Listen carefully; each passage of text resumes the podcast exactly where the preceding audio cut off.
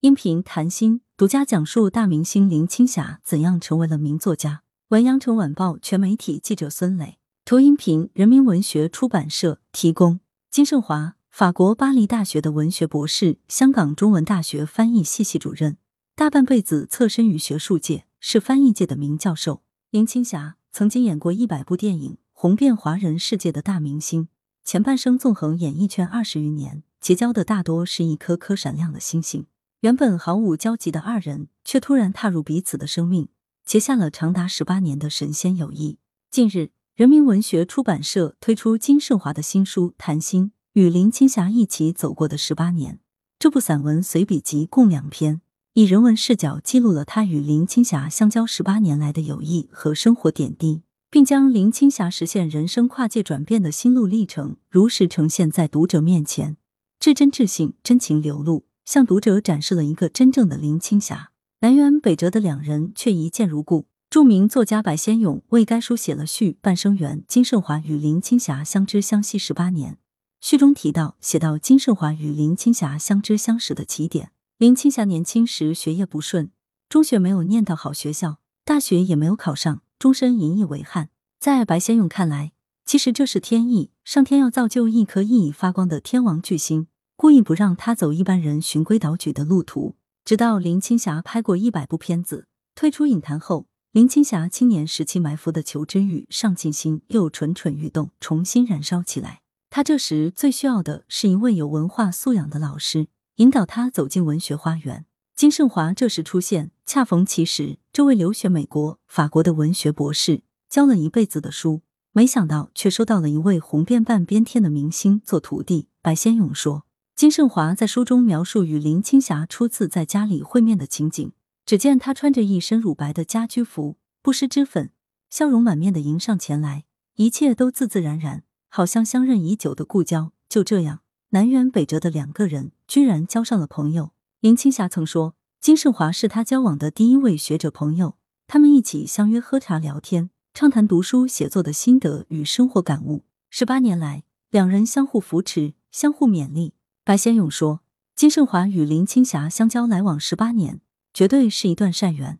他们交往的一段故事，就像一部温馨的文艺片，细细的透着一股暖意芬芳。”林青霞也坦言，自己看不见自己，因为没有距离，太远了，更看不清林青霞。十八年来，金盛华与我肩并肩，面对面，他以最温柔的慧眼、最温暖的心，写出了最真实的林青霞。金盛华回忆了两人认识过程中的小故事。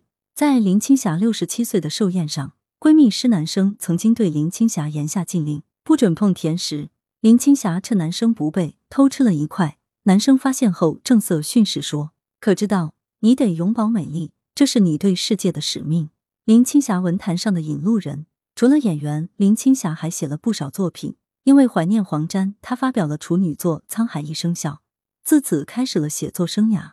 云去云来，窗里窗外，镜前镜后三部曲，让读者充分感受到林青霞在表演之外的文字魅力和人格魅力。林青霞写作很认真，字字斟酌，有时废稿洒满一地。她写电影界的朋友，深入观察，细细说来，写出他们人性的一面。林青霞与张国荣是知交，两人合作拍过多部电影。